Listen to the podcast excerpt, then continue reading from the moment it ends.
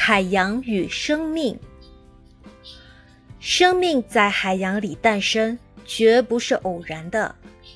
海洋的物理和化学性质，使它成为孕育原始生命的摇篮。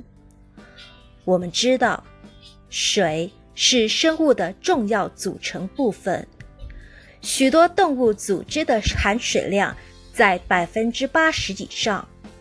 而一些海洋生物的含水量高达百分之九十五。水是新陈代谢的重要媒介，没有它，体内的一系列生理和生物化学反应就无法进行，生命也就停止。因此，在长时期内，动物缺水要比缺少食物更加危险。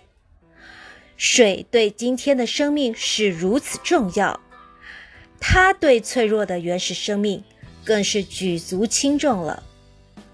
生命在海洋里诞生，就不会有缺水之忧。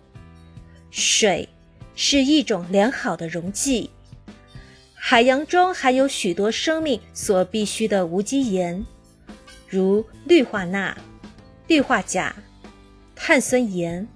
磷酸盐，还有溶解氧。原始生命可以毫不费力地从中汲取它所需要的元素。水具有很高的热容量，加之海洋浩大，任凭烈日曝晒，冬季寒风扫荡，它的温度变化却比较小。因此，巨大的海洋就像是天然的温箱。是孕育原始生命的温床。